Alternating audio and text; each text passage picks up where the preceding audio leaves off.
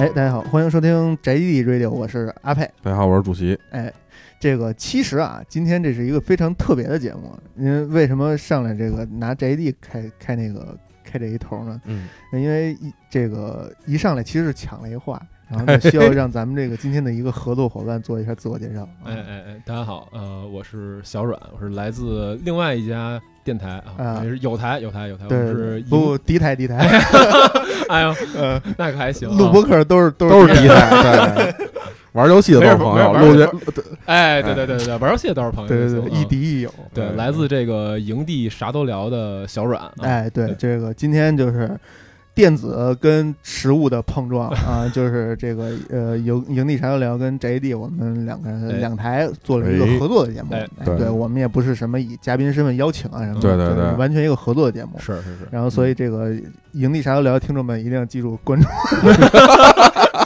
啊，营地啥都聊的听众们关注一下咱们这个宅基地，啊。对对，然后宅基地的朋友们关注一下营地啥都聊，哎，我我以为说宅基地的朋友都取关一下这个营地啥先做一下 啊，开头，先做一下引流啊这是最重要的。对，掐个饭先，对恰饭欢迎收听是吧？哎 就完了。对对然后，哎，这个其实为什么说有这么一期节目呢？因为嗯这个，哎，广告时间，对，马上很重要啊！咱们这个七月十三、十四号两天，嗯。对，哎，就是北京的这个首届是首届嗯首届首首届。播客节啊，由咱们这个播客公社呃主算主主办主办的一个这个播客节，也是汇集了咱们中国各地的这个十分有名的播客们，十分哎，对十分有名的播客们，然后是在北京的这个七十七文创空间，哎，对然后会有内场跟外场的不同的活动啊。那我们这个营地沙聊还有这个宅基地呢，我们都会参加哎，都会参加，哎而且我们在外场都会有自己的这个活动的展位。展位，是啊，然后，而且我们还是挨着，哎，嗯，对，对为为什么说这个实体跟电子的碰撞呢？因为我们俩展位挨着，我们是桌游，然后宅基地是电子游戏。对对，当然玩游戏的都是朋友。嗨 所以当天不能录播客，你就看嗯外场就玩游戏，大家其乐融融，内场都打起来了，对对对那锤那种，怎么回事儿啊？呃对对对出去干一架啊，就这样。嗯，出去就变成朋友了。其实这个说那这是一个回正题啊，魔幻的空间，我跟你说这，是一异次元空间。嗯。说回正题，其实最重要的还是就是，因为其实我们之前在这些宅基地节目里边，嗯。就是一直在 给大家发这个宏愿，就是聊聊桌游，对，咱们之前好像也说过这个事儿嗯，但是苦于一直没有一个专业的人士来给我们讲一讲桌游，对啊对，然后呢，这个以至于呢，我们这个是这个用户群体就非常的受限，哎。就，是都是这个电子游戏，玩电子游戏大部分是电子游戏玩家。嗯。当然，其中也可能隐藏着一些这种桌游的爱好者，对秘秘密偷偷摸摸在家玩桌游。对对对，但是我觉得不多，因为我们曾经一直在很多期节目里边呼唤过，就是我们想嗯组一个跑团儿这么一个团，哦。就是从来没组织组织起来过。嗯，对，嗯，可能都比较忙，都跟家跟家看《怪奇物语》跟家自己跑，自己扮演，自己也是 DM 是吧？我操，呃，那可能真是 RPG 啊。身担数职。对对对。对。对，这个，所以其实我给我个人的感觉啊，就是玩游戏玩多了，会想要去拓展一下这种游戏的路数。对就是哎。可能我玩电子游戏玩多了，我会想要去去去尝试一下桌游。新的领域，嗯对，尤其是尤其是在看到网上的一些可能这种视频啊、介绍视频啊，或者这种呃这种玩家的自制视频那种，嗯。就是会觉得这种东西是一个很有兴趣的一个，嗯。很很呃呃自己会很有兴趣，会觉得对。对，很有意思。而且就是随着就是现在互联网的发展吧，嗯。就是这些国外的影视剧作品嗯。越来越多。嗯。然后其实我们可以看到，尤其是在美剧里边，就是很多的美剧都有对对类似就是就是主主主人公几个人一起在玩桌游这种嗯场景。对，嗯。尤其是《生活大爆炸》，虽然说已经完结了啊，对。但是这个它就是无数次的出现这种，就是哥几个几个死宅男，哎哎在在家里边就是玩各种的游戏，各种的桌游，嗯，这一出来的时候，可是好多人都问：“哎，这是什么呀？他们怎么玩那么开心啊？”对这个，因为像像当时这个《生活大爆炸》播的最火的一段时间吧，三 D 版国际象棋，啊 嗨，还有那个，你是知道那个《爱情公寓》里头有一啊个那啊。个什么什么天地什么乱七八糟的，就是一大堆特长一名字，我想不起来叫什么了。嗯，靠开天辟地之什么什么的那个游戏，啊。当时甚至也有人来桌游游吧，问我们，哎，你们这儿有这游戏吗？火。后来我们是看见就是 TB 啊，啊。叫这个 TB 上面就是真的有人做了一个那个东西出来，啊。还卖啊，我说牛逼，可以，没事，你就直接直呼淘宝啊，淘宝淘宝。也没事儿，也没事儿啊，就是某某宝啊很有想法，很有想法，对。某大型小商品集团 线上小商品集团哎啊，啊，那你说的可能是阿里巴巴，对对对啊，对对对，然后是这样，就是说，其实真的就是说，在那个《生活大爆炸》播的最火的那段时间，嗯啊，因为我朋友就是开桌游吧的，包括说我也在桌游吧当过很长一段时间那个桌游讲解员，嗯。那段时间很长，就是很很长有顾客来问，哎，说你们这儿有那个跑团吗？啊嗯说那个我们能试一下吗？嗯，我说我说您是不是跟《生活大爆炸》里看的这个？啊 是一教学片儿啊，啊，对对。对对对，然后他们说啊，对对对，就是看他们那个那谢耳朵，他们玩的特别开心。嗯。然后，但是这个东西吧，说实话，嗯。因为我们作为业内人士来讲，我们也知道 D N D 是一什么样的游戏，嗯包括说，我相信翟毅两位，就作为不是业内人，在对但是圈外一直徘徊，对，但是大家对这个跑团肯定都有所了解，都知道嗯。跑团是一个什么样的形式，需要一个专业的 D M，他对对。整个游戏的体系得非常熟悉，而且他嗯。这个人还很重要，嗯对吧？他又得能带团，又得有想象力，得把这嗯团带的有意思之类的。啊，那这个我就跟人解释，我说您这个啊，您这儿有就是能有懂这游戏的人吗？就是有嗯玩过能带着游戏的人吗？他们说我不知道，哎，我们这都是就是都是这个看了那个电视剧过来，想让你们这桌游吧来试试这游戏，都是剧迷，啊然后我说哦，您这个可能不太行，因为啊游戏还是比较复杂，所以我觉得嗯这个东西吧，确实把一批这个。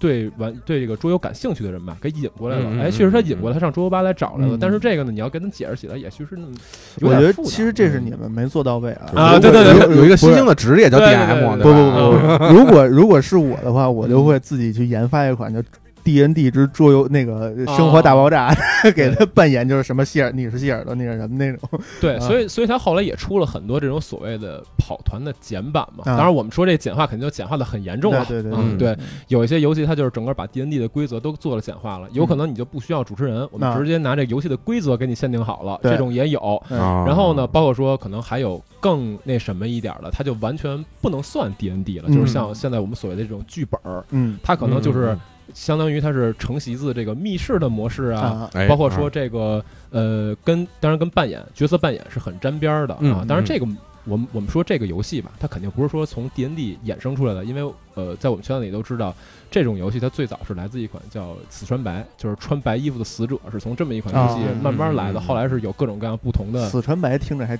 还还挺像一个方言的，哎 对，后来是有各种不同的版本，它现在相当于可能从另外一个层面吧，满足了这部分玩家的一些需求。嗯。我觉得有这方面的层面。嗯。就是其实说到剧本杀这个啊，这个其实就是大家都熟悉的一个狼人杀这种嗯对。概念的东西，嗯然后加上一个剧本。嗯。但其实如果说真正沿袭自 D N D 的游戏形式，嗯其实是现代电子游戏中的 R P G。RPG 啊，对对啊，对，就是从最早的那个，因为当时 D N D 也是就是所谓叫 table RPG 嘛。对。那后来的话对，后来就把这个整个这种呃这个扮演的过程，包括说你这个角色他养成的这个过程，嗯。就做成了我们现在电子化 RPG 的这种对对对呃，在电子游戏的这个 RPG 里边，其实有一呃，大家可能就是作为玩家啊，嗯。很难感觉到，就是像这个跑团里边这个 DM 这个概念。嗯其实 DM 就是游戏系统，对。对。它就是一个那个话外音，对。就是每每次在对 NPC 对话的时候，其实就是 DM 的这个 DM 在说话对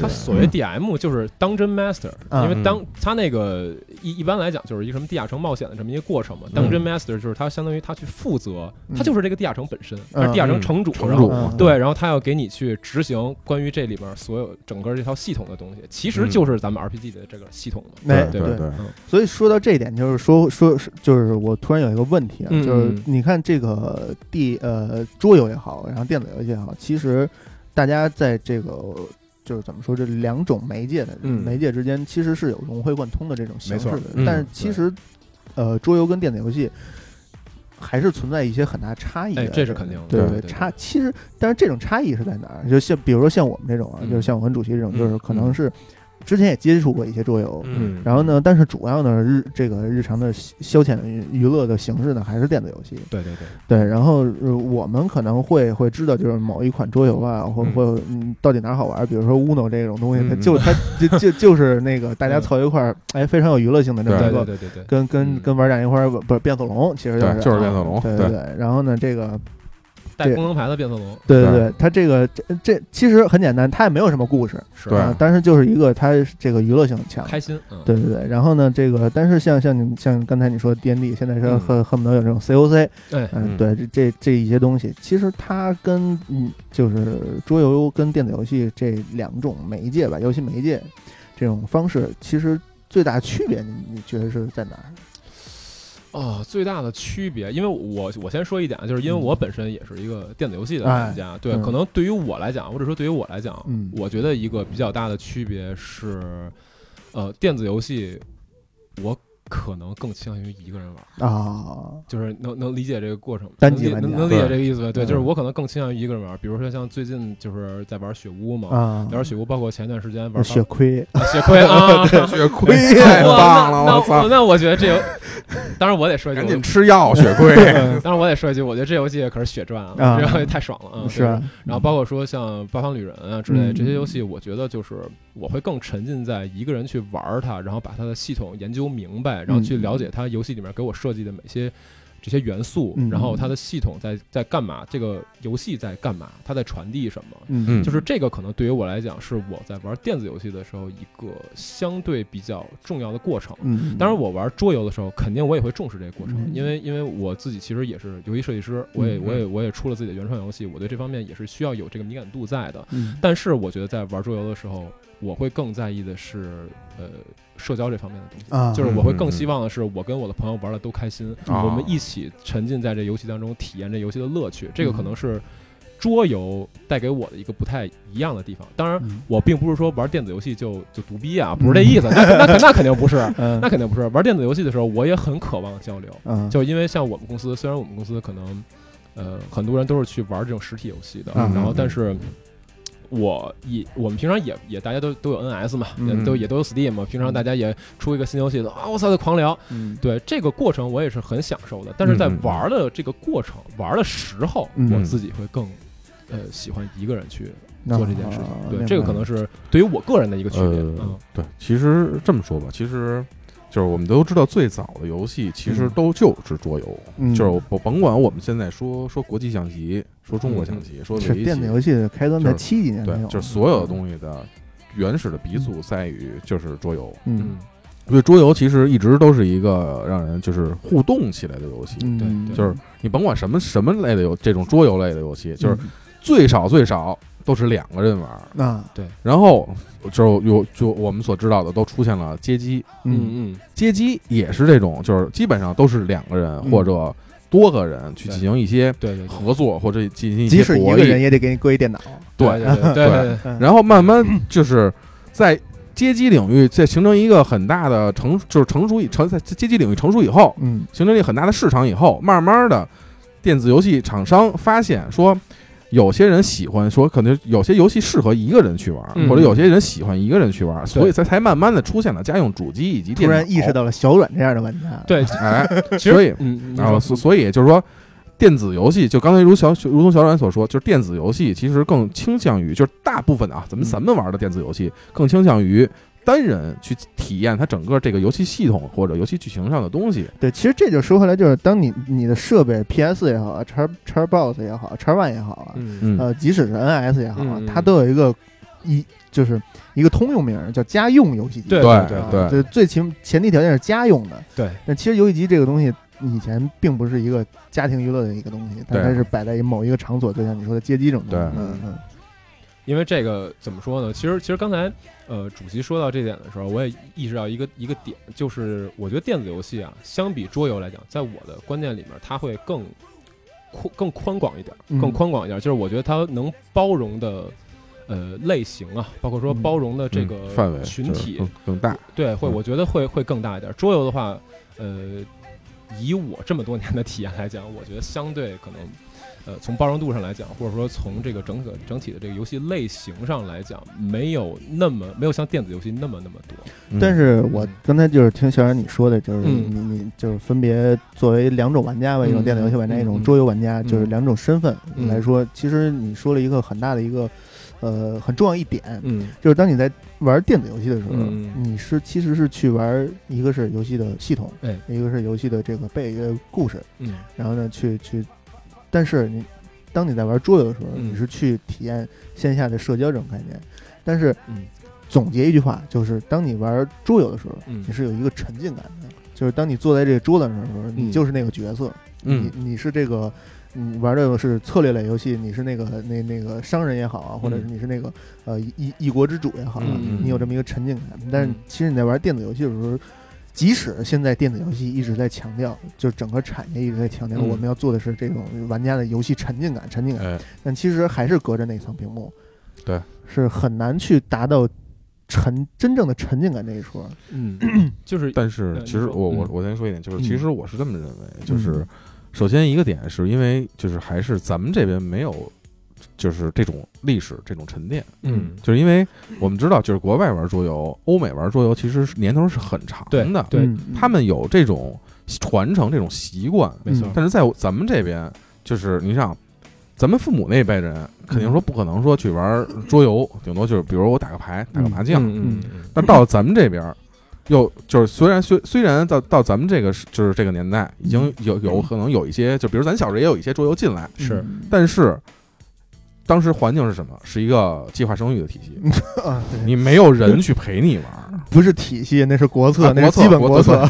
计计划生育，没有人去陪你玩，嗯。你家只有一个孩子，嗯。然后，而而且这个时候又出现了有电子游戏，就是又又到了咱们的视野里，嗯。一个桌游就是虽然好玩，但是嗯。相对起来，就是首先一个人我需要人，嗯。一个是相对就是看起来相对简单，嗯，而电子游戏就很很炫目，嗯。让人就是一眼我操，我这这个牛逼，这个嗯。好有意思好玩，嗯。然后就很容易让人去接受，而且我可以去一个人玩，对，嗯。就是这个，这个是我我觉得存在一个这一点，就刚才说的很对的一点，就是中国实际上没有，我们现在这么说啊，有一个嗯严格的分类，就是现代桌游，中国没有嗯。现代桌游的底层文化，中国确实有传统桌游的底层文化，但是中国没有现代桌游的底层柯文化。洁什么的，对。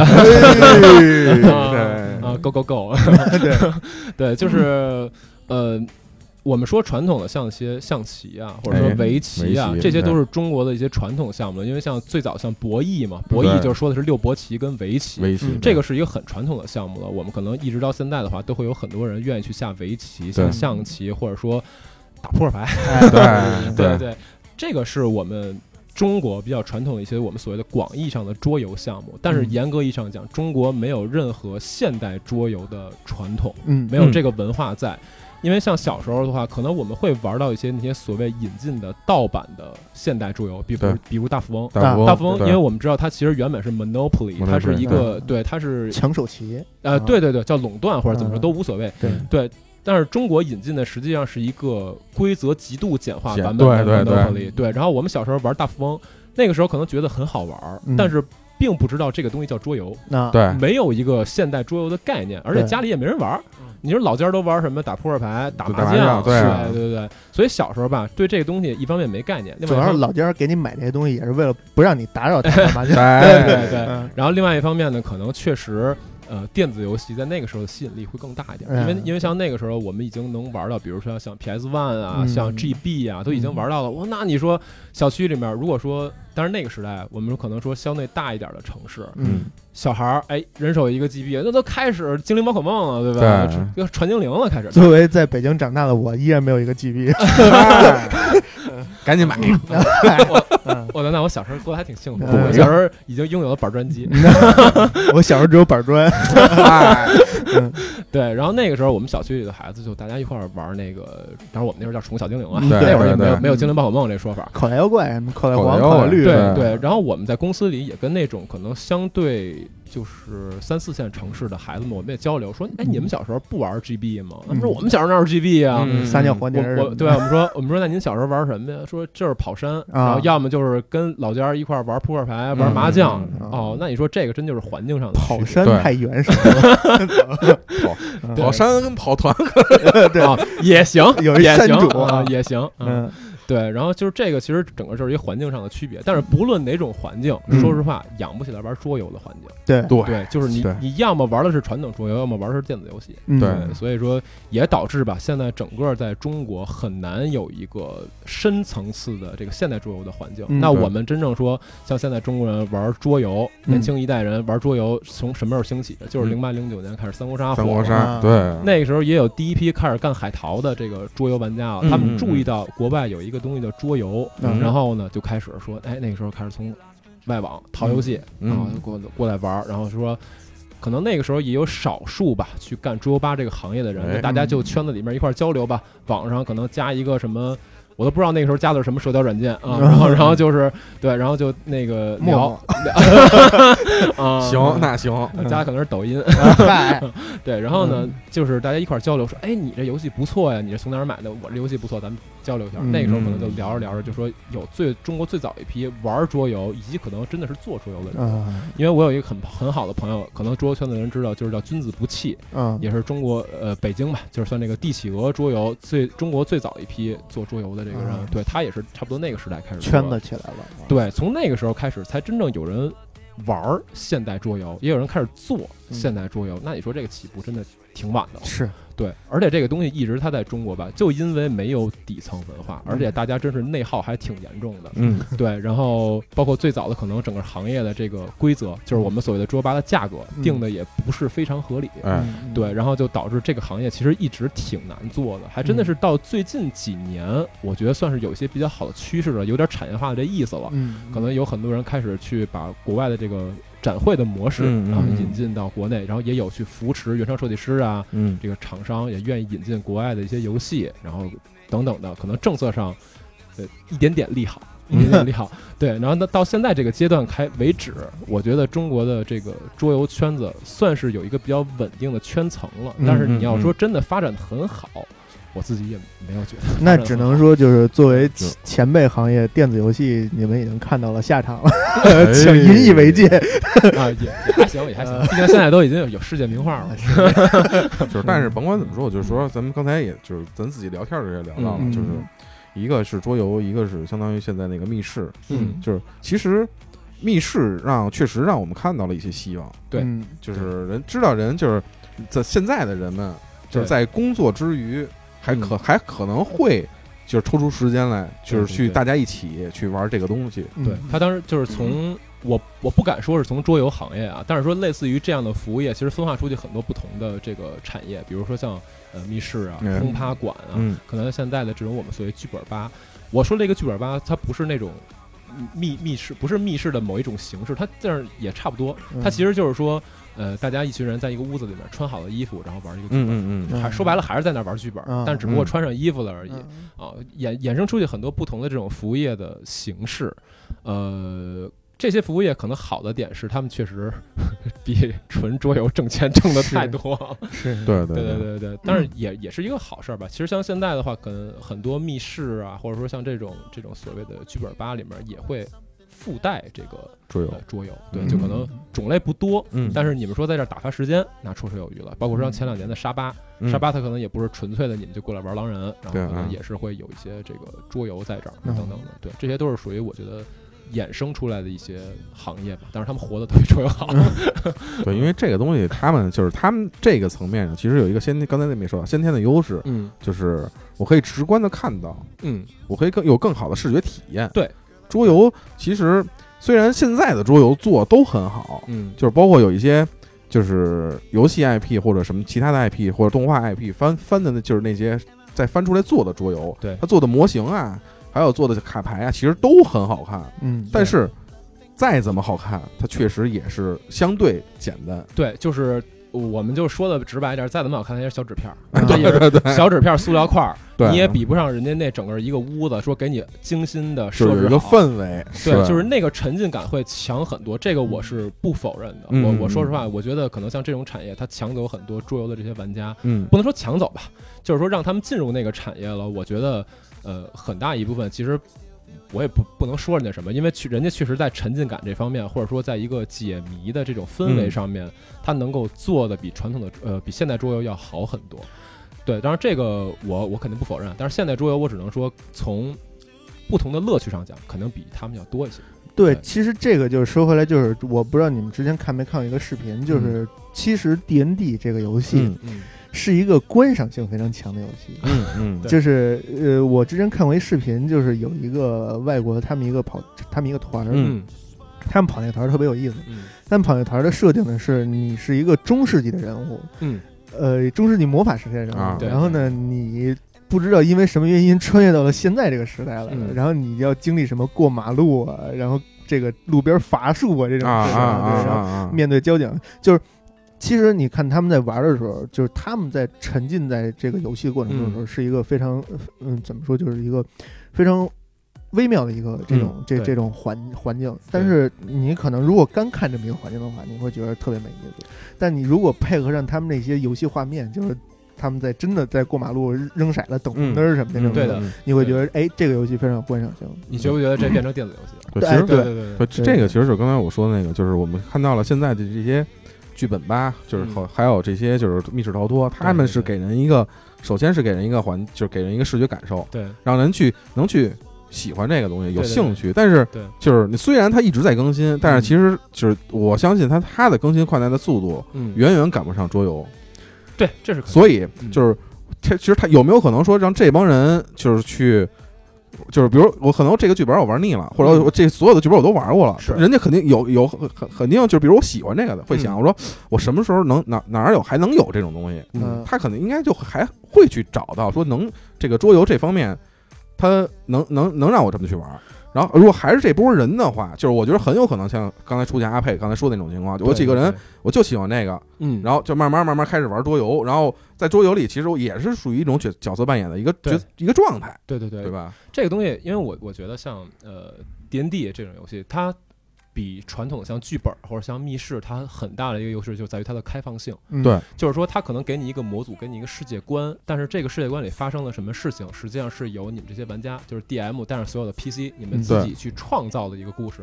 这个一直是我们很推崇 D N D，也是 D N D 这么多年一直经久不衰的一种形式。包括我们说嗯 C O C，当然 C O C 可能相对呃，我我我只能说相对可能这给我的感觉可能嗯略微的封闭那么一点点，嗯当然其实也也还好。对我们说 D N D 就是我们说到那个创造的过程，因为像《龙枪编年史》那个书嘛，我们就哎说龙江那个书，那那个书其实它后面有很大的部分就是把他们自己跑团的嗯。这个过程写成了这个故事。嗯。对对对。对，然后呃，我们说现在剧本，它其实你出，不管你出多少个剧本，它也是一个写死的东西。对对，就是它不会再有更多的惊喜出现了。当然，D N D 会有很大很大的惊喜出现。嗯像现在呃，像刚才那个阿佩说的那种情况，就是可能在 D N D 里出现的一个一个情况。对，当然了，我们不可否认的是，D N D 这种游戏相对可能比较挑人。嗯嗯对，它需要你一方面有创造力，另外一方面你有沉浸感。嗯嗯就是说，如果如果你在玩的过程当中，可能其他的 PC 玩的都很好，嗯然后就是有那么一两个 PC 经常跳戏，他说：“哎，哎，你们是是对，你怎么这么傻逼？”他就是他无无法从现代人这个身份当中脱离转换对对他没有办法进入到他扮演那个角色的话，嗯那这样的话，其实对于整个这个团的体验都不会非常非常的好。这个可能我觉得是 D N D 这种游戏稍微有点挑人的地方。当然，嗯我们可以看到现在有一些游戏它。呃，做成电子游戏之后，其实也发出了很好的乐趣，比如说像《神界原罪》嗯啊、我觉得神《神界原罪》就是一个在可能在这方面吧，我觉得做的非常非常好的一个作品。嗯嗯嗯，但其实这个就是说到一点，就是我刚才一直想说的，就是这个 D N D 它其实最大的门槛是对于这个玩家或者叫 P C 也好，是最大的点就是你的想象力能不能达到那个游戏的要求。对 电子游戏跟 D N D 就是 R P G 跟 D N D 两个，咱们不管说是美式 R P G 还是日式 R P G 也好啊，嗯其实最大的区别是电子游戏。有游戏设计师，有场景设计师，有人物设计师，所有的设计师把这个场景也好，整个一个世界给你构建出来有具象化了，对对对对，就是你你所见即所得，你你玩的游戏就是在这么一个环境里面去玩。对对对，但是 D N D 不一样，D N D 可能大家在一桌上，咱们三个人或者再加上两个人、五个人，然后加一个 D M，然后咱们再做这一桌游戏。我想的城堡的样子跟你想的城堡的样子可能不一样很有可就很大可能是不一样的。但是可能在每这条路上经历的，就如果说啊，如果说这个团队是不是我我我我只是凭我的就是感觉说，就是说如果这个团队真的是磨合的非常好的话，是其实真正的状态应该是大家所想的这个，这个城堡也好，地下城也好，这个嗯它的样式应该是一个，呃，怎么说出入不是很大，其实应该嗯就是差不多都是这样的。嗯，对，它大概会有一个比较统一的形象吧。嗯但是这些东西你要说完全重合，说做成一个东西，其实也呃未必，因为因为每个人都有自己的想法嘛。可能我想象这个城堡里有一个什么样的房间，对对对，你想象这个城堡里会遇到一个什么样的人，这个肯定是有区这别的。这就是，比如说我一推门进去啊，这是一巴洛克风格，但是可能在你一进去，这是一哥特风格。嗯虽然说两种风格很很相似，但是还是有区别的。对对，然后其中是有区别的。对，也正是因为这一点嘛，所以说跑团这种形式的话，它延展性会非常非常的高。当然，我这块儿说一句比较冒犯的话，嗯就是说可能像像《荒野之息》，嗯，它已经把开放世界做的非常非常牛逼嗯了。对就是就就按那个用用用驴子用驴子的话说，操，他已经杀掉了后面大量的开放世界游戏，嗯对，但是呃已经做到这么牛逼了，但是我觉得可能真的从呃想象力这个角度，从一个延展性的角度来讲，你要说跟跑团比，那可能还不是一个量级的。嗯对对，这个就是说说回来，就是其实电子游戏最大的这个自跟跑团来相比，最大的弱点就是全世界玩都是这一个，这个幻影之息也好，玩这个巫师也好，嗯。其实你玩的都是这一个地图。对。对。就是你即使玩出再多的花儿，你这个玩家再有想象力，无非你就是想象一下这个游戏，我还能通过什么方式去玩达到这个目的。嗯，但这个跑团不一样的是，我可以今天这个城堡是这个样的，明天可能城堡要换换装修了对对，但是它一直就存在我脑子里。是，但是嗨，当然我我这儿还是澄清一下，我这也不是说，真不是说就是桌游比比电子游戏好，我这儿只是说一个差异性。对，对因为我觉得这块体现的其实就是桌游跟电子游戏的一个差异性。对对对对，因为嗯其实我最早这个开始对跑团有兴趣的时候，是在知乎上看了一个哥们儿的一个专栏。嗯嗯然后这我这哥们儿就是我不知道大家对于这个如果宅有没有印象，就是有时候是他做了一个哦那个，是那个魔兽那个，对对对，哦他做一个魔，他出就是他研发出了一个如果体，哦就这么一个这这么一个算是一个日记吧，就是他们一个 这个游戏的记录的这么一个形式哦。然后呢，我在知乎上看这个是一个游戏大 V，他叫 Fisher，嗯，然后他有他有一个专栏里边是分裂细胞，对 分裂细胞。嗯对对对，他有一个专栏，知乎的专栏里边就有一个三篇，大概有个万字左右的一个哎如果团的这么一个专栏啊啊。对，嗯如果大家感兴趣的话，可以去看看。其实是是一个特别那个能够满足你所有对于 D A E 或 D N D 幻想的这么一个东西。对对，其实跑团这东西吧，我说实话，我觉得大家现在听众里面可能有有没跑过的，别把这事儿想那么复杂。嗯，跑团这个事儿呢，其实我觉得最难的点就是你找一合适的 DM，哎你你找一个好 DM 之后。你想真的去跑一个团，这个东西没有那么难，而且嗯跑起来之后，你你跑一次就能感受到这个东西的乐趣对对对。实在跑不了 D N D 的团，你去跑一个 C O C 的团也嗯都 OK。对对，所以宅基地这个 主旨就来了，哎 哎，赶紧在线跑团。哎，在 赶紧凑一个，哎，在线团没问题，就是直接组一个群，然后就在线跑团。其实我们之前考虑过这这个网嗯团啊，但是嗯。我其实还是更更更想做一个面团啊，哎是。因为面团的话，它才是最真实的那个跑团的体验嘛。我我觉得是这样。当然所以，咱们还得借助一下营地，哎做可以，对对做一个做一个这个拉皮条的工作。以以后咱们以后咱们可以组一个团对对对对对。对没有，咱们咱们咱们七月十四号就可以组一个团哎了。对对对对对对 七月十四就可以就对确定这个团的这班底对。了。当然这块儿哎也是给我们给我的那个搭档，当然可能比我更有名啊，嗯 就是咱们桌游圈的这个 KOL 瞬间思路老师。啊瞬间思路老师是克苏鲁团的一个 非常非常专业的这个 KP。啊，嗯对，就是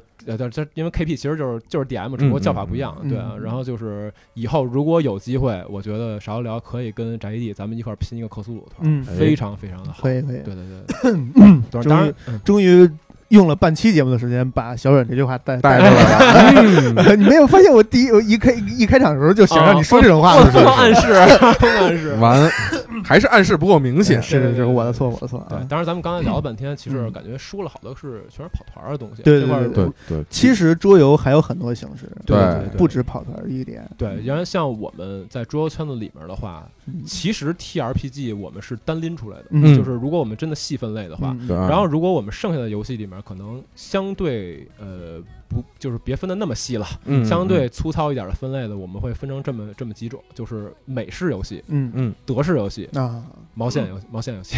毛线游戏，毛线游戏就是那种可能短平快，然后嗯机制上也不算特别复杂，但是能给你带来乐趣的那种小游戏。嗯乌龙什么的，对，乌诺，嗯，还可以吧。乌没事，你直接说，这不我们这不是那种，没有没有没有，啊乌诺可能我们就是说，大家都不是，小心眼，就是说聚会游戏吧聚会游戏就是欢乐游戏，欢乐游戏哦，哎欢乐游戏，对它都不属于。于桌游，对对对对。然后其实美式游戏跟德式，当然这个分类可能我们也也不是全世界的人都在用，就是我们只说在中国的桌游圈的语境里面，可能一般会常见的，就说，这就跟电子游戏里边美式对 RPG 跟日式 RPG 似的，对，哎对对对它有很大的区别，但是可能是是这个呃，虽然都是桌游，对对对，就有有可能我们讨论 CRPG 的时候又又又是一家了，然后可能嗯。讨论别的 RPG 的时候又分开了，对，嗯。都有可能。就是说，德式跟美式吧，一般在我们的刻板印象里面，嗯啊，就是桌游圈所谓的刻板印象里面，比较大的一个区别是，德式的游戏会更偏那种所谓的经营。嗯啊，就是有点类似于模拟经营，啊然后可能一些呃偏历史向的一些游戏啊，可能一般来讲，就比如说你去桌吧，你看一个桌游，它的名字是一个地名，啊，嗯嗯啊比如说什么波多黎各、嗯。啊，什么勃艮第啊、嗯。之类的，你看它那它高概率是一个德式游戏。啊。然后呢，德式游戏 一般呢会是主要的模式或者一种跑分的模式，就是啊大家是一种竞争关系，嗯然后嗯呃比最后会比谁的分数更高高之类的，啊或者说有一个其他的目的，因为像德式游戏里面也会有竞速游戏，就嗯都不太一样。啊，对对对，然后桌游竞速游戏，呃，对，就是有有一个游戏叫《路易斯与克拉克》啊呃，那个游戏，这我姑我姑且说它是一个德式游戏，然后它其实就是一个竞速游戏，比谁嗯先到终点的啊这么一个游戏哦。对对对，然后呢，呃，还会有很多不同的类型。我这块说的其实比较刻板印象一些。嗯然后呢，呃，合作的要素会少一些。嗯嗯然后它一般。当然，我只说我个人的一些想法。我嗯。觉得德式游戏一般来讲没有什么代入感，啊，没有什么背景上的代入感，就是你就是会斗心眼子，就是 你就是点竞技类是吧？对，就是是就是你会觉得它的机制设计的很好，它的机制嗯。很精妙，会是嗯。一个很有意思带引号的数学模型啊、啊，嗯。但但是呢，你真说它有多强的历史代入感，我说实话，优秀的游戏会有很好的代入感，但是大多数的德式游戏，至少在我体验来讲，没有什么很好的代入感。啊。对。嗯。当然，这个当然这个对于德式玩家来讲不重要，嗯。就是真正的可能比较深度的德式玩家吧，他不是不是特别在乎这个东西，但是他希望你可以做到。这个就是突出来德国人就是天生傲骨嘛，对吧？啊 嗨，欧洲鄙视链，德国是站在顶端的人，顶端的对对对对对那没必要去扮演谁。就对，说白了，就是还是其实他的沉浸感体现在另一个方面，就是你在这个游戏里边，你还是你，只是嗯你是这个游戏里边的一个角逐者，一个参与者。对它可能体现更多的体现在机制跟系统，嗯就是我我觉得它整个这个游戏的机制，它的底层的东西做的好不好，嗯它的逻辑是什么样的，或者说它。因为一般的可能德式玩家嗯。精算党会多一些，哦就是他希呃更多的渴望这游戏是可以精算的，而且嗯。确实德式游戏一般大多数游戏是陈景润、华罗庚那波的呃，那那倒 倒也没到那个程度啊，但是说他希望这个游戏是可以精算的，对。然后呢，就是如果这个游戏它可能这方面做得更好，啊，嗯运气成分可能做得更少一些，因为其实后来也有很多德式游戏带骰子，啊。就是当然会有控制骰子的元素在里面啊，嗯。呃呃，很多比如说。其实挺多的这种德式玩家会很称赞那些就是随机元素非常非常少，嗯是可以做到极致精算的这种游戏，他们会比较称赞这种游戏。当然，我也不是说所有人啊，嗯嗯对。然后就是，所以这种游戏就相当于在游戏圈里的火眼文章。对对对对没必要 啊。别别别别别别别！嗯对对对，反正反正大致就是这样一个意思，它会更嗯偏向于经营，更偏向于这方面的东西嗯。然后美式游戏一般我们会说它的优势在于，就是我们刚才说德式很缺乏的那个代入代入代入呃代入感啊对，随机性其实也是美式的一个特点。然后包嗯括说像互车呀、玩家互车，嗯当然，呃，合作游戏其实也是美式游戏里面合作游戏也会挺多的。因为像我们之前的话，呃，玩那种卡牌游戏，卡牌游戏大多是对战嘛，大多是对战嘛。然后，呃，当时我是很早之前玩过一个魔戒。魔界的一款卡牌游戏，它是一个所谓叫 LCG，一个嗯叫 Living Card Game，是一种成长式的卡牌游戏。那个游戏是一个纯合作打本儿的游戏，然后我自己其实非常非常喜欢。嗯那个游戏，虽然说同期还有冰火，但冰火是一个对抗的游戏。对，然后呃，美式游戏里面就会有一些这种合作的游戏，因为我个人是合作游戏的一个推崇者。嗯，嗯我是希望大家都感受到游戏的乐趣。别看玩电子游戏赌 啊，但是玩桌游是很很不不，推崇你就像咱们就是就这个，就是比如说啊，就是咱咱们玩 GTA 啊，嗯也都是是是是。是？吧？组队对对对对对，就是一一般咱也咱除了龙哥，一般也也不会有人说突突谁，龙哥调出来对吧对对对对，然后呃，可能对于美式玩家来讲，这种沉浸感或者这种背景 IP 的这种东西，因为美式游戏可能会做相当多的这种 IP 的嗯。合作，比如说哎可能嗯。魔兽的这种版图游戏啊，嗯。或者说嗯冰火的版图卡牌等等等等不同的这种游戏的话，呃，这种代入感在美式游戏上体现的会比较好。嗯。当然了，我们现在尤其在最近这几年的话，其实对于德式跟美式游戏没有办法进行很严格的区分了，因为嗯。现在大家很倾向于去做那种所谓叫德心儿美皮儿，啊。或者说美心儿德皮儿啊，都都有可能做这种融合上的游戏，因为其实大家发现。真的没有必要把这两种游戏分得那么开，到了移民时代了，对，就是就是，我觉得一个德式游戏套一个美式的皮儿，然后把美式的代入感引入进来，不是什么坏事儿。嗯嗯，对对，所以所以说，其实，在近几年的话，会出出现很多这种所谓德芯儿美皮儿的，这还是丰富游戏性嘛？对，没错，没错，没错，就是因为单纯的你说我套一个历史背景啊，我跟你说，我现在做了一个游戏叫布鲁日，我现在做了一个游戏叫勃艮第啊，然后呃，你去你去研究了，仔细研究说这个城市当年发生了什么呀，在这个时代当年发生了什么呀，然后你发生你发现你玩游戏的时候。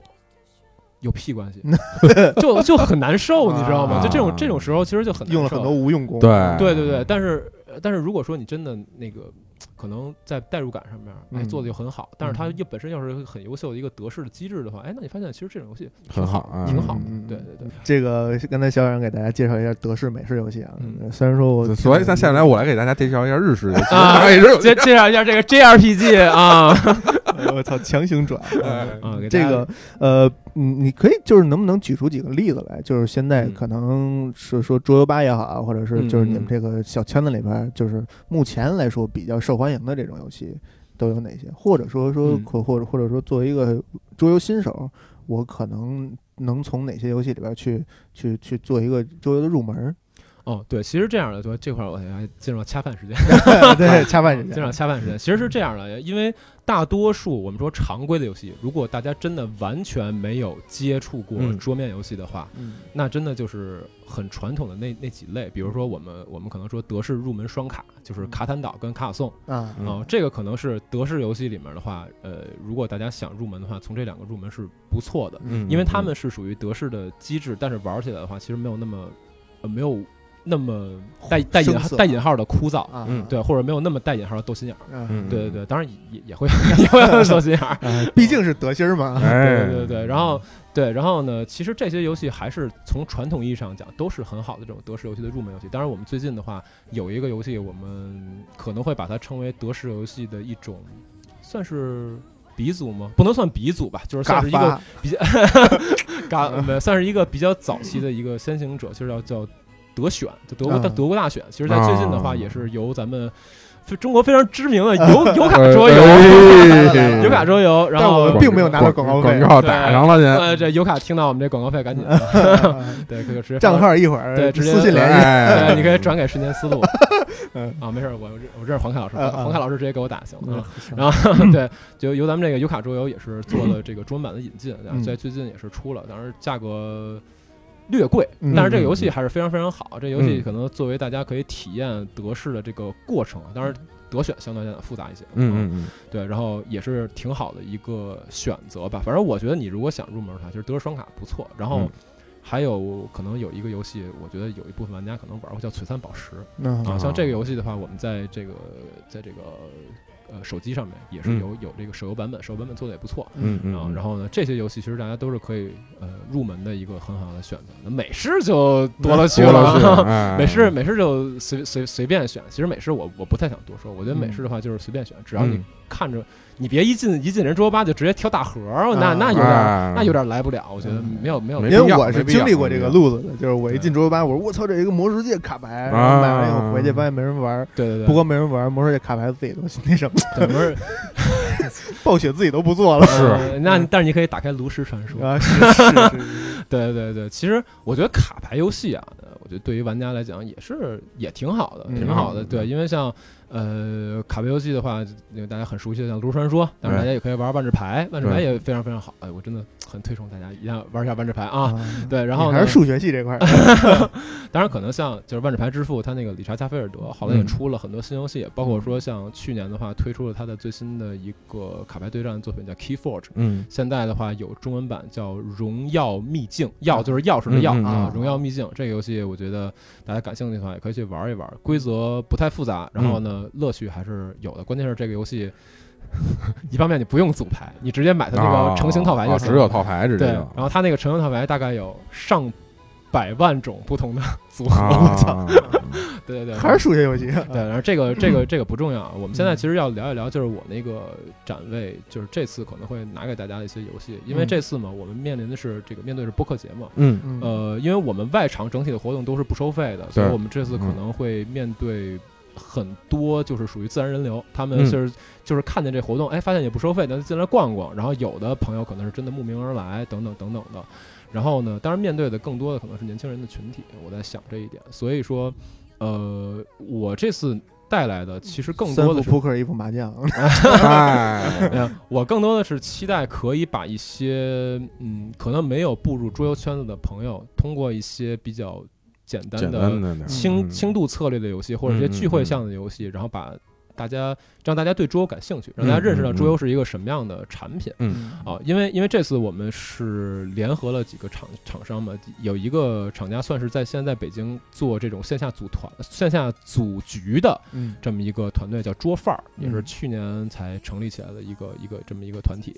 啊，然后这次他专门就是负责我们这个整个游戏的这讲解呀，包括说线下组局，就是也是希望大家可能大家可能两两个人两个人来的呀，给你们组一四人桌，可能啊给你们组个六人桌，大家一块儿玩一个游戏，我觉得这是一个比较好的情况，因为我觉得这样这样可能更能体现乐趣，两个人对着干。哎，还是有一点儿，还是有点尴尬，发生肢体冲突。不是，就这这种活动就不适合情侣参加，情侣关系分手啊。那桌游圈可是有很多分手游戏，啊，电子游戏也有啊。有，咱们可以把分手厨房拿出来吗？对，电子游戏大家可以有 Overcooked 啊，也也做了更新。但是我觉得，其实你们应该做一个充分的准备，就是有一个资料领取处，就是。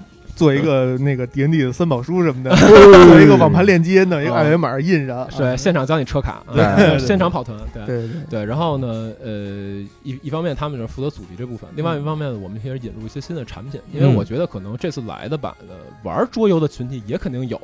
那那我们面对这一部分群体怎么办？我会带来一些新的游戏，因为像现在的话，我们不确定有多少朋友知道，就是在最近几年，国内的这个桌游展会实际上是一个井喷的趋势。嗯嗯嗯。然后有不仅仅像以前有 DeskCon 这样一个最知名的展会，然后在最近几年的话，可能有什么廊坊桌游展啊，然后有这个 Shadow Market SHM 上海的这个这个这个展会，然后包括说像台湾的高雄月光桌游节啊等等等等的都呃，包括说像前一段时间刚刚结束的可汗啊，有非常非常多的这些。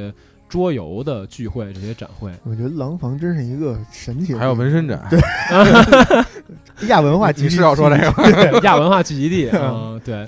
然后呢，其实，呃，当然这些展会有些是来自于我们先行者，就是日本的这 Game Market，Game Market，日本的这个 GM 也是办了很长很长的时间了。那我们这一次其实就是从日本的 GM。包括说咱们国内的像廊坊桌游展啊，然后像台湾的这个月光桌游节，引入了一批我们日本设计师以及国人设计的新游戏。那很多真的是非常非常新。这次我们会带来两款今年五月份首秀的游戏啊，一款是今年五月份在 GM 上，就是在 Game Market 上首秀的一款日本设计师设计的游戏，叫《暑暑假日记》。啊，其实也比较贴合贴合我们现在这个主题嘛。我我觉得这回应该也会有些学生来嘛，所以我觉得这个主题还是比较贴合的。它其实就是一个大家坐在一起讨论我们暑假该干嘛的这么一个一个事儿。嗯，但是呢，你们大家不能暑假不能光玩，也得做暑假作业啊。然后最后呢，反正就是各种。也是有商量计划的时候，中间也有坑逼的这个这个过程啊。嗯，对，它是一个比较轻度的一个欢乐向的游戏。对，然后呢，呃，在 GM 上的评价是不错的，包括说我们刚刚也拿到了这个可汗上面去体验，整体来讲的评价都是挺好的。嗯，就是在现场大家都能看见那一桌玩的非常非常开心。然后这次如果大家感兴趣的话，也可以来体验一下这个游戏。嗯，然后包括说我们也是在今年的廊坊桌游展上，也是刚刚有一个台湾设计师的游戏叫功夫。啊，哎，功夫，哎，这个就很中国风了啊！他那个游戏是真的彻彻底底的中国风。嗯。就它的那个外一个桌游盒子的那个外形，如果你不知道那是个盒子的话，嗯。你以为是一个那种就是宝典。就是一个武功秘籍啊。那种，还是那种葵花宝典，宝典，啊，那可能得先找把刀，嗯。就是它是那种就是古代装帧的那种，它看起来特像一本武功秘籍，嗯嗯嗯啊，嗯，然后它上线面装书什么的。对线装书，线装书对，然后它上面写了“功夫”两个字，然后它整个这个游游戏里面，它其实是一个。算是卡牌对战，但是其实不是那种我们传统意义上的卡牌游戏，就是它里面真正的这种决斗的过程是用骰子去决斗，嗯骰子就是我们所说的哦常说说的骰子，啊对，嗯。当然它也不是完全的运气游戏，因为它里面会有一些你自己的个人能力，比如说，呃，你的命中力，还有你的回避力是可以去调节你的骰子的，然后再嗯。调节你的骰子，然后在这个过程当中，可能会躲避掉一些人的招数啊之类等等的。嗯。它里面就是所有的卡牌都是中国各种各样那些武功招式，而且整个它的画风都是用的中国的水墨的画风。啊，非常非常的中国风嗯这个游戏，然后也是在前一阵子参加了咱们这个可汗，嗯评价整体来讲还是不错的。就是它的规则很简单啊，嗯呃，对，规则算是比较简单，但是玩起来的话，其实乐趣是很多的。嗯对，就是它那个游戏，就是大家会。每人会分到一些这种武功的能力嘛，啊。然后大家会进行一个所谓叫轮抓的过程，嗯。就是每个人转圈那么选的过程，然后最后你所有选的牌会形成你这个你这个人，你这个武术家的功夫和你这个人的基础能力，啊，然后再打架。也有心法嗯，哎，对，然后然后对，然后再打架啊，然后大家可能一看着说，哎，这游戏大家所有能力设置完了，我操，这人四十多血，那人怎么四十多血？说这他妈能打得完吗？因为这游戏就仨回合，嗯，啊，短平快的游戏，哎，说仨回合能打得了四十多血吗？那你看这一回合，我跟你说，一一招打你三十六血，对，反正听着有点华山论剑那种性哎质。对对对，反正这个游戏就是，其实它是一个很欢乐的游戏，它的规则很简单，但是你玩起来的时候，尤其其实我觉得沉浸感还是不错的。嗯尤其你看它那嗯整个水墨画风的这个游戏，主要还是突出了短平快。对对我也是对对很期待，到时候大家可以来体验一下。这个游戏嗯可能教规则吧，五分钟，你你们可能仨人打一把十五分钟，差不多也就这样了。对对对非常简单的一个游戏。然后另外还有一款是也是去年的时候从呃从去年从台湾的高雄月光桌游节带回来一款游戏叫干杯嗯，啊，干杯其实是一个大家是做李光李光羲代言，对啊，对，然后其实是大家去做这个鸡尾酒的这么一个游戏，嗯。当然他那个游戏说是一个做鸡尾酒的游戏，但其实是个身份游戏，啊，就是你每个人会有自己的一个酒单嗯。啊，就是什么赛博朋克酒保酒保，啊。没有没有没有，不是，就是每个人有一个酒单，嗯。然后你要通过去跟别人干杯，然后呢去跟别人那儿换到一些新的酒啊啊，然后要达成自己的这个酒单嗯。啊，这是一个基础的玩法。这游戏还有他妈的合作模式，就是嗯。二 v 二的模式，嗯。就是我们会把两呃两套相同的酒单，就是比如说两张 A 两张 B，嗯。哎洗混，然后随机发给比如说四个人，随机发给四个玩家，那两两一组，但是你并不知道你跟谁是一组。嗯，你需要在玩的过程当中，通过不停的去碰杯，然后去发现，哦，我操，嗯这个人跟我做的酒单是一样的哦啊，然后这个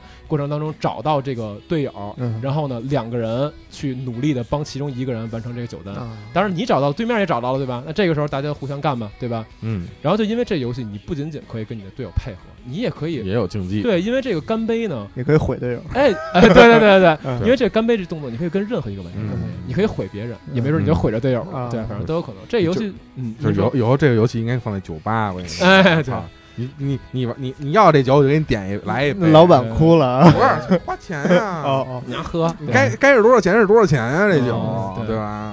以后呃那个孕生出了一个，就是酒不是以后你就去酒吧玩什么骰子呀，是吧？来吧，创造出了一个新的产业——桌游酒吧。哎，九八九八一零一，啊 对，然后大概就是这样的三款游戏，这个是我们在这次在这次的展会上面会带过来的三款比较新的游戏，嗯。嗯。然后其他的我们会带一些相对比较常规这种推新的清测和、嗯。呃和一些这个聚会游戏来，嗯。然后我个人。会带一些我自己很私心的游戏，我我不确定那个大家玩没玩过呀，就是一些我觉得规则比较简单，但是嗯玩起来真他妈乐趣无穷的游戏、啊！我我现在已经我包里带了两款啊，一会儿咱们咱们咱们可以玩一玩。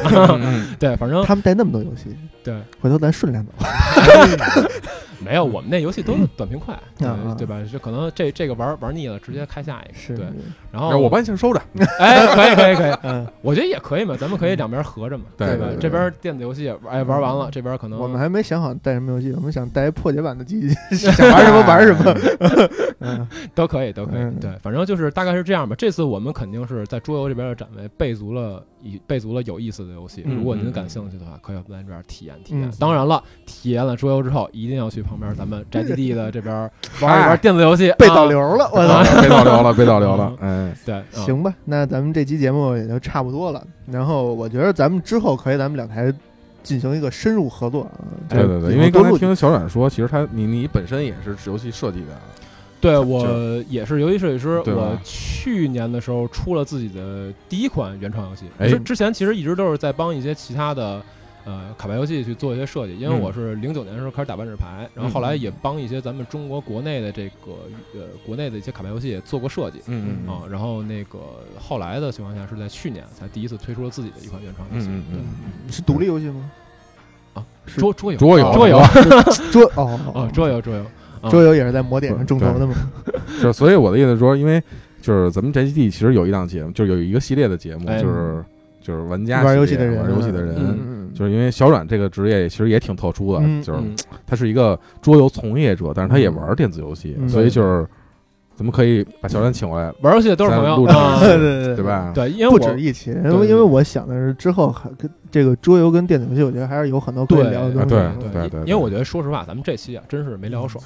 这个这期就是关于电子游戏和桌面游戏的这个，嗯。咱们其实就是浅尝辄止，稍微的聊了那么一点点。对对对对，然后我真的还是希望以后咱们有机会的话多聊。关于这一点，咱们嗯可以多说一说。哎。对。对对对就其实就是电子游戏跟桌游有很多共通点，很多哎互补点，嗯对对对对对哎。对对。就是玩儿就因为就是玩玩天下玩家是一家，咱不光说是玩电子游戏的是一家，是是是，就是你玩游戏的，就是闲你能闲下心来，就是你不去看抖音，你能玩游戏，就是一家都不是正经人。哎，是不是对，哎，就开始明确的批判了啊！那行没行。那咱们这期节目就先到这儿。对，这期哎节目咱们先先聊到这儿吧，嗯然后以后有机会了，我觉得咱们再深入合作。哎，哎也是感谢咱们宅基地的邀请。哎，哎感感谢谢这个小小软的 这应邀，商业互吹我到了这吹的啊行了，都到这儿弄了是吧感谢大家收听啊！哎，谢谢大家，拜拜拜拜。再见。「